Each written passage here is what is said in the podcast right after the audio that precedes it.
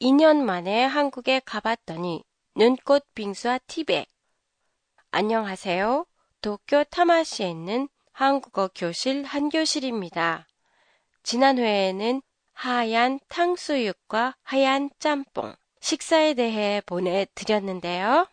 오늘은 식사를 마치고 난 후에 먹는 후식에 대한 얘기예요. 빙수 하면 일본말로 가끼고오리. 전에 한 교실의 팟캐스트에서도 다룬 적이 있는데요. 한국에서 몇 년 전부터 유행하고 있는 눈꽃 빙수. 눈꽃처럼 하얗고 부드러운 빙수로 우유를 얼려 갈아서 만든 빙수예요. 제가 한국에 갔을 때 먹었던 빙수는 티라미수 빙수였어요.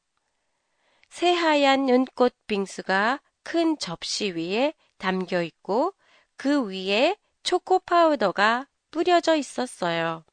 먹을 때마다 커피 소스를 뿌리면서 윗부분부터 조금씩 떠먹었어요. 티라미수 케이크가 곁들여 있어서 티라미수 빙수라는 걸 알았어요.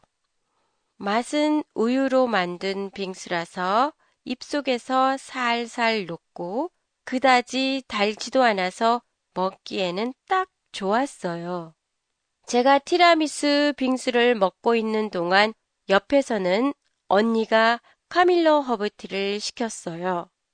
나온 허브티 컵 속에는 티백 대신에 웬 구멍투성이에 막대기처럼 생긴 호일이 호기심에서 그 호일 막대기를 들었다 놓았다 하면서 살펴보았어요. 마치 어린아이가 새로운 걸 신기하게 살펴보는 것처럼요. 너무 신기해서 사진까지 찍었어요. 찍은 빙수랑 허브티백 사진은 한 교실 홈페이지에 올려놓겠습니다. 관심이 있으신 분들은 한번 들러주세요. 빙수랑 허브티백을 보면서 제가 마치 일본의 우로시마 타로에 나오는 주인공 같다는 생각이 들었습니다. 왜였을까요? 팟캐스트에 대한 의견이나 감상을 보내주세요.